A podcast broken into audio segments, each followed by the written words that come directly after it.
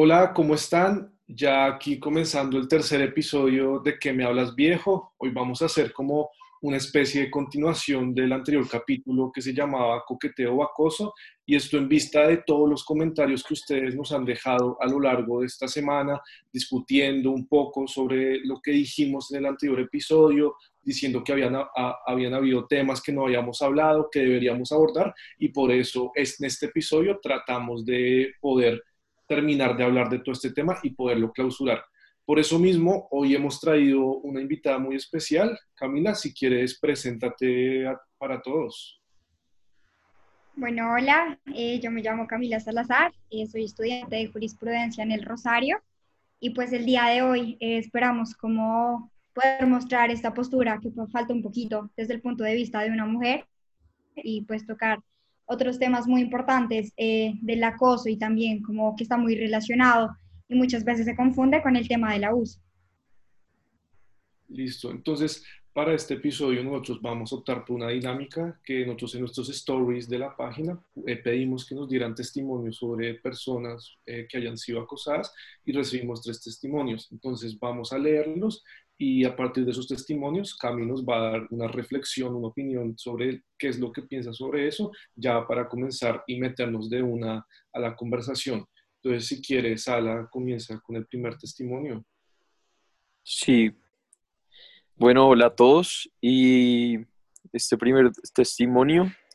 dice, cuando tenía nueve años, un señor que conocía a mis papás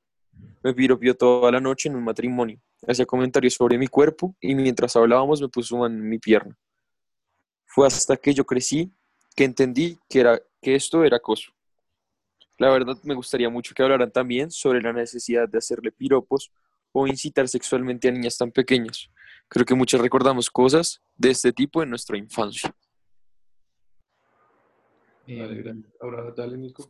Me da miedo salir sola a la calle, realmente me da miedo. Una vez estaba caminando hacia mi casa, no estaba muy lejos, y de la nada un man que intuyo estaba borracho, se me acerca y me dice, hola guapa, lo ignoré. Mis amigas dicen que ignorarlos es mejor, porque si una les dice algo, pueden llegar a ser violentos. El punto es que me estuvo diciendo cosas que yo no le pedía y de un momento a otro me agarró el brazo con fuerza y me empujó hacia la pared. Me trató de zorra y puta, por no contestarle. Intentó besarme, pero lo empujé. El más se tambaleó, pero seguía cerca. En esa situación una no piensa, no sabe cómo actuar. Por lo que decidí correr hasta más no poder. Lloré toda la noche ese mismo día. Como esta historia tengo unas mil más. Salir sola a la calle es realmente complicado. Siempre pienso en que pueden meterme a una camioneta o simplemente pueden drogarme y pueden hacerme daño. El acoso es real, el acoso se da en todas partes, hasta en la misma universidad. Y ya el último testimonio que dice, Hace un año terminé,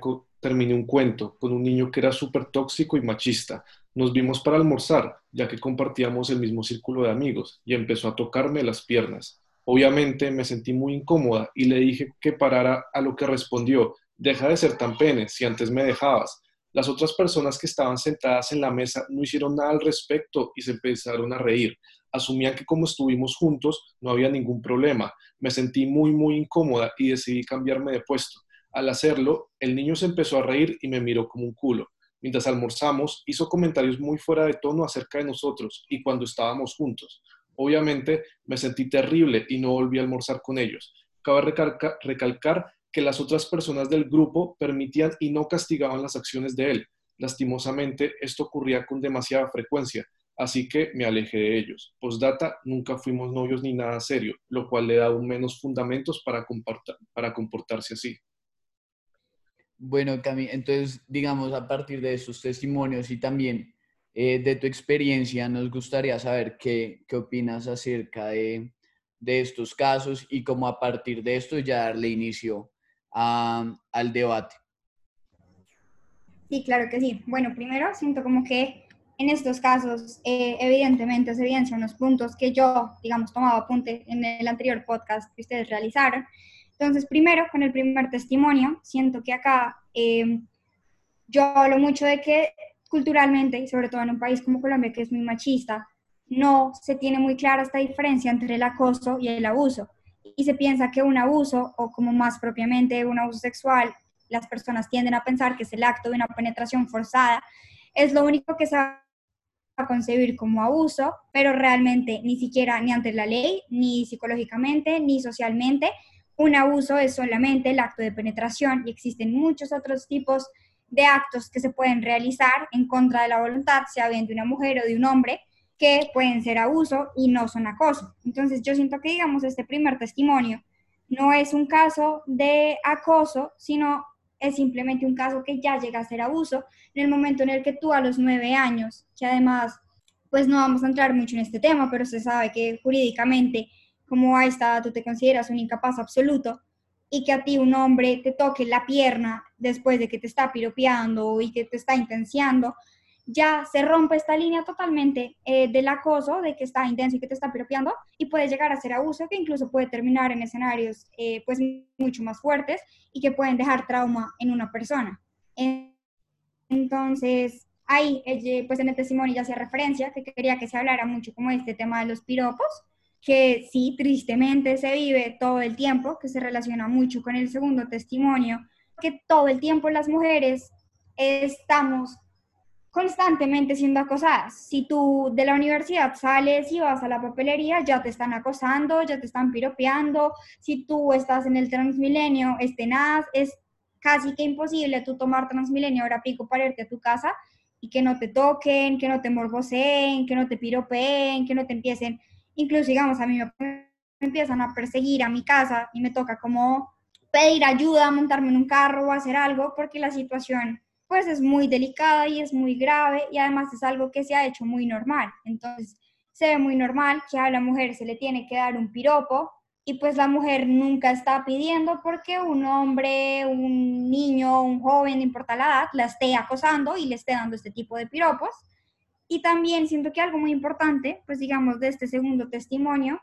es ese estado como en shock, eh, pues del que habla, ¿sí? Porque esto pasa mucho y yo siento que por eso no se podría como generalizar el tema del acoso y decir cuándo sí se está acosando a una persona, porque todas las personas reaccionamos diferente. Muchas veces una mujer no le va a gritar y le va a decir nomás, para, esto no me gusta, o le va a empujar, sino que a veces simplemente puede entrar en shock, se puede paralizar, puede quedarse callada y sentirse terriblemente y terriblemente acosada. Entonces, pues esto también es muy, muy, muy, muy importante de tener en cuenta porque a veces se piensa como, ay, es que no fue acoso porque ya quería, porque ya me dijo que no. Pero pues no, es que ya quisiera porque no te dijera que no, sino que simplemente pude entrar en un estado de shock y ahí pues no, no puede reaccionar por este tipo de situaciones que se presentan.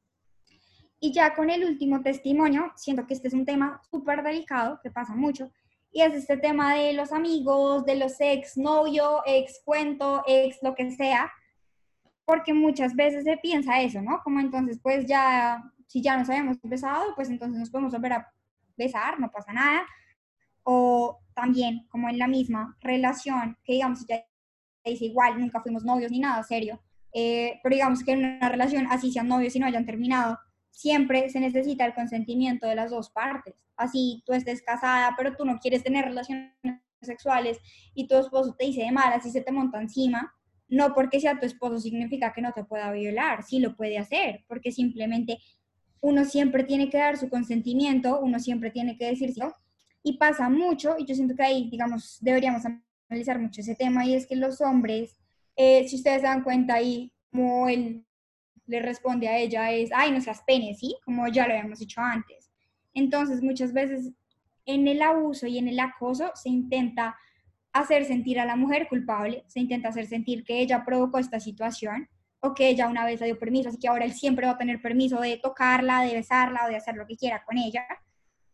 Y pues este tipo de situaciones no deben pasar, siempre tienen que haber un consentimiento, sean novios, sean amigos, y si ella te aleja la manera pues que un hombre debería reaccionar, no es decirle como, ay, no seas pene, y que los otros empiezan a reír, siento que ahí también ellos ya son cómplices. Entonces muchas veces vemos como estas situaciones chistosas, que digamos, pues también ustedes hablaban mucho en su anterior podcast, cuando decían como, ay, pues cuando el man le invita a bailar, no, y pues intenso, pobrecito, y pues la verdad es que no, que este tipo de situaciones yo creo que no se debería uno hacer cómplice, ni reírse, ni como acolitarle al acosador que pues siga ejerciendo este tipo de situaciones, porque si no se paran, tristemente siempre pueden terminar en algo mucho peor. Sí, Cami, digamos, eh, yo ahorita estaba analizando que precisamente dos de estos tres casos eh, se presentan por parte de ella una persona conocida, una persona, digamos, eh, familiar, por decirlo así. Entonces, yo también, precisamente debido a los comentarios que nos hicieron en el anterior podcast, era que, que en gran parte este mm, acoso se daba, era por parte de personas que, que ya eran conocidos. Y lo que esto me llevó a pensar fue que en esto, cuando un conocido le hace eso a alguna mujer, em, yo lo que siento es que ya no es un acoso, sino que ahí ya es abuso, ¿sí? Eh, entonces, no sé ustedes qué piensan, si creen que esto es verdad o que incluso entre conocidos puede solo presentarse acoso. Pero lo que yo siento es que eso ya parte a ser abuso por el hecho de que ya se conocen. Pues, a mí me pareció algo interesante lo que dijo Camila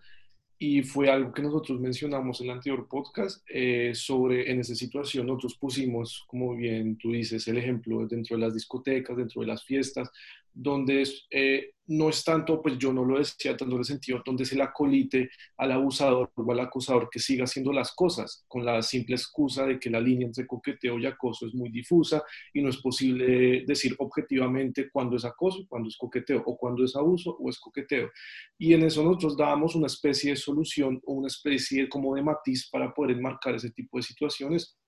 pues teniendo en cuenta que claramente estas acciones y los testimonios lo muestran, son claramente situaciones de abuso o acoso, no hay ningún tipo de discusión de ello, pero también existen ciertas eh, situaciones o ciertas circunstancias que son un poco diferentes y que modifican un poco el accionar, modifican un poco el desenlace de todo eso. Digamos, el ejemplo que damos en las fiestas es que la fiesta es un contexto que se da y que desemboca que hayan muchas situaciones de acoso que a veces son imperceptibles para las personas, tanto sean hombres o mujeres, y sean de los unos a los otros y viceversa. Entonces, mi pregunta para ti, Cami, es como qué solución o tú qué piensas frente a esta línea difusa de la que hablábamos en el anterior episodio, para pues también darle un poco más claridad y saber qué hacer cuando se presentan este tipo de situaciones. Bueno, pues eh, primero, como yo considero que para la víctima, cuando es un conocido, es mucho más difícil identificar y aceptar que ella está siendo acosada, ¿sí? Porque entonces, digamos, esto se presenta mucho que puede que a ti un tipo político ¿sí? Entonces, como, ay, tu tipo político, ay, tan bonita, y te coge, y tú no quieres que te coja, y te empieza a dar besos, y no sé qué, y tú dices como, pues bueno, es mi tío, me da fastidio, no quiero que me coja, pero nada que hacer porque es mi familia, o igual pasa entre amigos, o un ex, así tú no lo quieras en ese momento, y por eso es muy difícil identificar, de hecho eso pasaba en el primer testimonio, que ella decía como, me tomó muchos años darme cuenta que en ese momento estaba siendo acosada. Entonces, muchas veces cuando es alguien cercano a nosotros, ya sea de nuestro círculo familiar o entre amigos, se vuelve aún más complejo decir, porque además suena muy fuerte, o sea, suena muy fuerte decir, es que me acosaron o es que me abusaron o... Entonces yo siento que esto hace como que sea mucho más difícil de aceptarlo y que ahora sigamos con el segundo, Fabio, que tú me planteas como de la solución. Yo creo que acá hay dos cosas importantes. Entonces, primero, me acuerdo mucho que ustedes en el anterior eh, podcast mencionaban como pues eh, como que uno está con una vieja y entonces uno sabe que, em, que si ella quiere o si ella no quiere, entonces que Nico decía como no, pues es que uno, uno se da cuenta cuando ella quiere y cuando ella no quiere. Y yo lo que creo es que algo que es muy clave, digamos acá, para prevenir ese tipo de situaciones es preguntar, punto, como no importa que, digamos, pueda sonar muy exagerado o muy raro, pero preguntarle, preguntarle, ¿quieres esto? ¿Te sientes bien? ¿Te sientes cómoda? O cómo, porque pues este tipo de casos también se pueden presentar en hombres, también es muy válido. Entonces yo siento que a veces como por, evitarnos este momento incómodo, podríamos prevenir, digamos que eh, una de las dos partes como que se pueda llegar a sentir incómoda, incluso como forzada a hacer algo que no quería y que por esa presión como de la fiesta o incluso del trago, que pues ya es un tema más delicado porque no se tiene la conciencia para dar el consentimiento, como que se podrían prevenir. Y digamos, también creo que una solución, pues que ustedes hablaban mucho, como que la solución sería el tema de la educación, ¿no?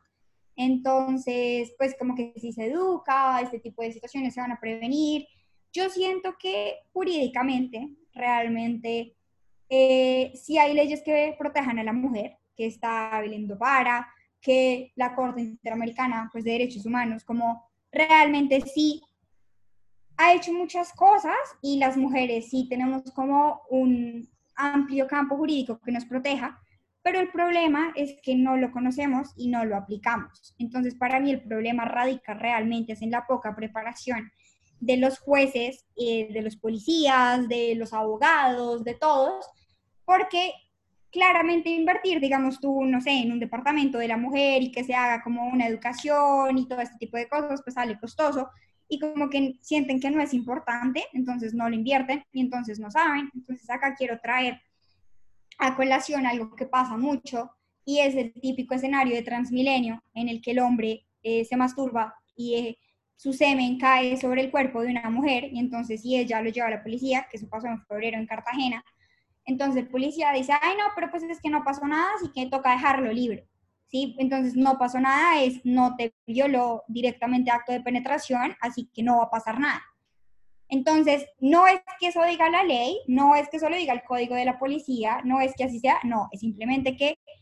suena muy duro, pero son muy ignorantes y no se han preparado en el tema y ni siquiera saben que eso ni siquiera es acoso, sino eso ya entra como abuso, ¿sí? Como el acto de pues tú masturbarte y que tu semen caiga sobre el cuerpo de esta mujer. Entonces yo siento que una solución sería más invertir en una preparación eh, de todos, como pues también que los ciudadanos sepan a través, no sé, como de publicidad, de cultura ciudadana, que las mujeres sepan que las leyes sí existen, que sí hay leyes que las protegen, que el abuso y que una violación es un tema mucho más amplio y que los policías y los jueces y todo así mismo también lo sepan, porque tristemente en Colombia, pues funciona muy mal este tema, si o sea, digamos, comprobar una violación acá, tienes que pasar por un montón de de exámenes y de medicina legal, y digamos que, pues esto ya es otro tema, pero acá, digamos, la vagina de cada mujer es diferente, ¿sí? El himen de cada mujer es diferente, entonces tú comprobar que hubo una violación también es muchas veces muy difícil. Así que yo estoy acá, cuéntame. Espera, digamos, es que ahí como que tú empiezas como a proponer, em, digamos, podría decirse así, una mayor preparación para las autoridades eh, como que las mujeres eh, reconozcan en qué momento están siendo abusadas, eh, pero no crees que, que, lo más fundamental, lo que yo pienso es que este, todo este tipo de acciones sea, y su origen es porque la sociedad colombiana es completamente machista, ¿sí? tenemos muy arraigado el machismo a nuestro pensamiento, creo que en la mayoría de, de todos, y entonces por eso es que no es que los jueces estén em, poco preparados frente al tema, puede que sí, sí sea así, pero lo que yo siento es que ellos ya están predispuestos a darle em, la razón al hombre o a, darle su inocencia o incluso a normalizar este tipo de actos. O sea, no siento que, que sea porque no conocen la ley, sino por el contrario, yo siento es que, em, que los jueces buscan desnormalizar estos actos y decir como, bueno, esto no es un tipo de abuso, sino que es una cosa que se da y pues dejarla pasar. ¿No crees que, que es ese, ese punto? Pues yo creo que eh, tiene que ver ambas cosas. O efectivamente, sí, el hecho de que estemos en una sociedad en una cultura como tan machista y pues el patriarcado y todo este tipo de tema, eh, sí influye un montón, obviamente, porque siempre es lo que tú dices, ¿no? Como tristemente el cuerpo de la mujer se ha visto mucho como un objeto sexual. Entonces, se presta mucho para este tipo de situaciones. Entonces, si se ve una mujer linda, es a darle un piropo, es a darle una palmada en la cola, es así. Entonces, claramente eso tiene muchísimo que ver y eso influye mucho y es como pues, el principal causante de las situaciones de acoso. Pero siento que igual esta preparación sí es muy necesaria, porque digamos, Nico, te pongo nuevamente el ejemplo pues, del transmilenio, ¿sí? Como en policía. Crees que si un policía supiera que pues un hombre que, ajá, le regó su semen, necesita como tener, em, pues como pagar ante la ley y como también como pagarle pues a esta mujer ese, digamos, acto de abuso y que esto no se presta por la poca preparación y como la ignorancia que hay frente al tema también, ¿cómo no crees que de pronto puede ser un poco de, de, ambas partes, como que sí estamos en una cultura machista que se presta mucho para que estas situaciones pasen, porque se normaliza un montón, pero también que la poca preparación y la ignorancia como de las autoridades frente a este tema es muy grande y por eso no, no pagan nunca, pues casi nunca, los agresores ni los acosadores. Sí, la verdad. Creo que ahí, ah, yo, creo que ahí lo que ustedes nos están hablando me parece un poco como si lo dijeran como un cataclismo, ¿no? O sea, como si nosotros no hubiera habido todavía ningún avance frente a esa materia del derecho de la mujer, de reconocer que si se perpetran delitos en contra de ellos que son asociados, digamos, a su género o a su supuesto rol en la sociedad. Por ejemplo, hoy en día se configura el feminicidio como un delito que es dado por el género, por el hecho de ser mujer. Y yo creo que tampoco hay que ser muy pesimistas con esta visión y con todo lo que se está diciendo, porque yo creo que había un avance, e inclusive en una sociedad colombiana que se ha caracterizado por estar un poco en contra de ese avance y un poco en contra con todas esas configuraciones que son necesarias y que son completamente coherentes, yo creo que también hay que observar el lado positivo de la moneda. Yo creo que el mero hecho de que nosotros hoy como jóvenes tengamos la conciencia de que, hay unos, de que hay unos actos que se han perpetrado por parte de hombres a mujeres históricamente y que son actos que en realidad son delictivos, son actos que son completamente horrorosos si lo vemos desde esta eh, magnicidad. Yo creo que es muy importante también reconocer que todavía no estamos estancados. Yo creo que esto es un proceso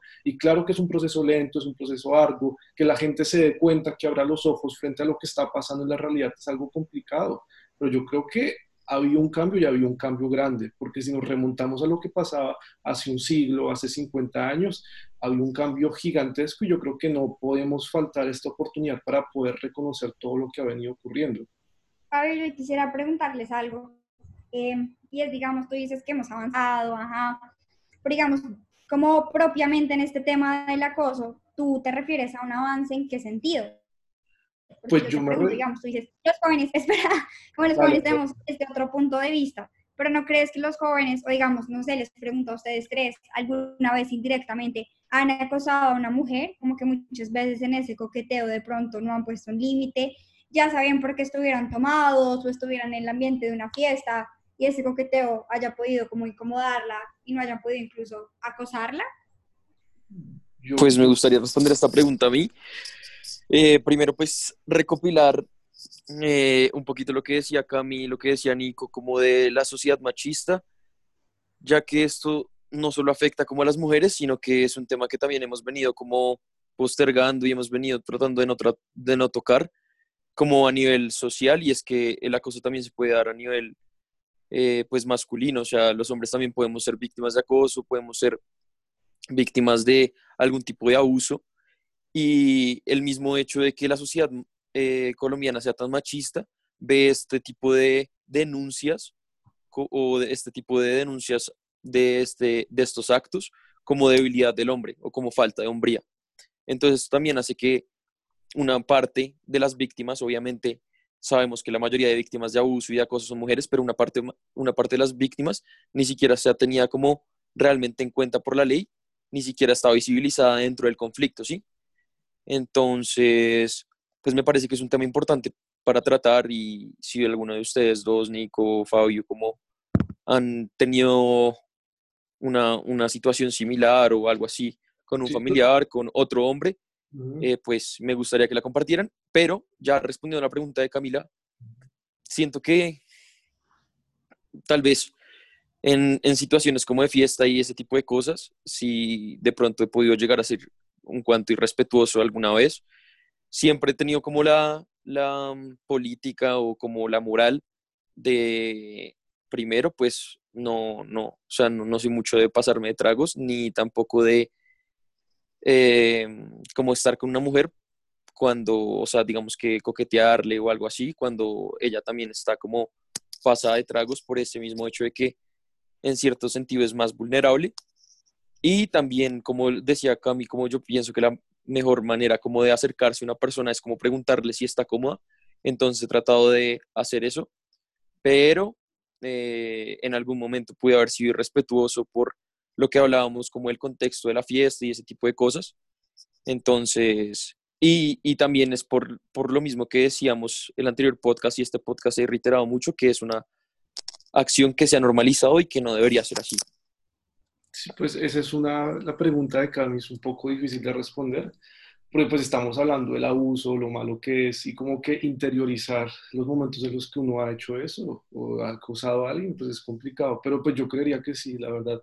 No recuerdo como un momento específico donde diga, no, este día acosé a esta persona, pero yo creo que sí ha pasado. Y, y sabes lo que ocurre con eso, que es difícil como poder decir que yo he sido ahí, yo he estado ahí y yo he cometido el error yo creo que lo importante, más allá de decir que cometió el error, es hoy en día poder decir e interiorizar por qué estuvo mal lo que hice y por qué no se debería hacer. Y yo creo que esto es un proceso, ¿no? Tanto nosotros que somos jóvenes hemos cometido errores, yo he cometido errores y seguramente he cometido errores sobre ese tipo muchas veces, pero yo creo que lo más importante en ese sentido, y a pesar de que alguna vez haya podido importunar a una mujer en una fiesta, eh, no sé, lanzándole la cara, sacarla a bailar cuando claramente no quería o haciendo cosas por ese estilo, es saber que yo hoy en día no, no haría algo así ni, ni repetiría ningún accionar de ese estilo, porque pues como estamos hablando es algo mal y yo creo que esa enseñanza y como ese avance, que aunque sea entre nosotros tres, pues yo lo he visto mucho, que nosotros como que respetamos mucho ese sentido y ese tipo de situaciones que pueden llegar a ocurrir, creo que es lo importante en todo ese sentido. Sí, digamos, yo también siento eh, que lógicamente eh, no, no, recuerdo sinceramente una, una vez específica de, de la vez que haya eh, acosado a una mujer, pero, pero la verdad creo que en las fiestas sí se da mucho, puede que sí incluso lo haya llegado a hacer, pero haciendo ahorita una reflexión, yo decía como creo que nunca en mi vida he tenido la necesidad de mm, o he visto em, el hecho de yo estar mandándole un piropo a una mujer en la calle. Me acuerdo que una vez yo iba en la ruta y el conductor de la ruta le pitó a una mujer que iba al lado y yo ahí mismo me volteé y le dije que qué le pasa, pues que, que para qué hacía eso si no iba a lograr nada. Y el man se sintió muy incómodo porque un mismo hombre lo, lo atacara, así como que lo recriminara por eso, pero me acuerdo que desde ese momento no lo volvió a hacer y nosotros éramos muy buenos amigos, pero esa actitud a mí me molestó mucho y con esto sí siento que hemos avanzado, la verdad. La verdad no sé si sea por nuestro círculo, si sea porque, pues porque yo tengo dos hermanas y me molesta mucho cuando hacen eso, pero siento que con todos mis amigos en ningún momento nos vemos la necesidad de, de mandarle piropos a, las mujeres en la calle, sí, de estar tocando a las mujeres mientras estamos en una fiesta, sino que es algo que ya lo hemos muy alejado a nosotros y creo que eso sí se ha dado por un avance, siento que es por una educación que nos han estado brindando que antes no se daba, Cami. Entonces creo que si bien falta mucho y falta demasiado, y yo sinceramente no estoy tan de acuerdo con Fabio cuando dice que había un avance grande, yo siento que no había un avance grande, pero siento que en estos detalles sí había un avance y que eso puede ir mejorando. Lo que igual yo no, yo siento que ha sido muy lento. Y yo pensando como si fuera mujer, en serio me disgustaría mucho pensar como, bueno, puede que en 20 años ya sea mucho mejor. O sea, yo, yo siento que me gustaría decir como, bueno, puede que mañana yo ya salga a la calle y me sienta más tranquila. Me gustaría pensar así, pero pues eh, la verdad, siendo muy realista, lo veo lejano. No sé tú qué pienses, Cami. Total, total. Yo siento que eh, es muy difícil, realmente a nosotras nos da mucho miedo y es, y es ridículo, es ridículo que tú no puedas salir a la casa de tu amiga, de tu abuela, de tu novio, de tu novia, sin que te dé miedo, sin que te acosen, lo que yo les decía, que ni siquiera puedas salir de la universidad a la papelería o a almorzar algo, sin que te dé miedo, sin que te sientas acosada, sin que sientas que te persiguen o sin que incluso realmente algo te pueda llegar a pasar. Eh, siento que definitivamente este tipo de situaciones no son normales y no tienen que ser normales, no tiene que ser normal que eh, si estás a partir de cierta hora haya gran probabilidad de que un hombre te coja y te viole, como ese tipo de cosas no deberían pasar, ese tipo de cosas no representan un avance, siento que de pronto el avance se puede notar más en otras cosas, como pues sí, efectivamente, la mujer ya puede votar, la mujer ya se puede divorciar, la mujer ya puede estudiar, pero en el tema del acoso como tal, digamos en Bogotá, eh, yo siento que no hay, no hay un avance que todavía, pues como Nico dice, efectivamente a uno de mujer le da mucho miedo y también mucha rabia, a mí por lo menos me da muchísima rabia que me den un piropo, me da muchísima rabia como que se me acerquen a, a cogerme o todo ese tipo de cosas, porque pues no deberían pasar. Entonces yo pues ya como para concluir, yo creo que lo más importante es que ambas partes, como ustedes mismos los decían respondiendo a las preguntas, es difícil de reconocer si yo como hombre o como mujer también acosé o fui acosada o acosado, porque pues sí, como decimos, es un hecho que se ha normalizado muchísimo,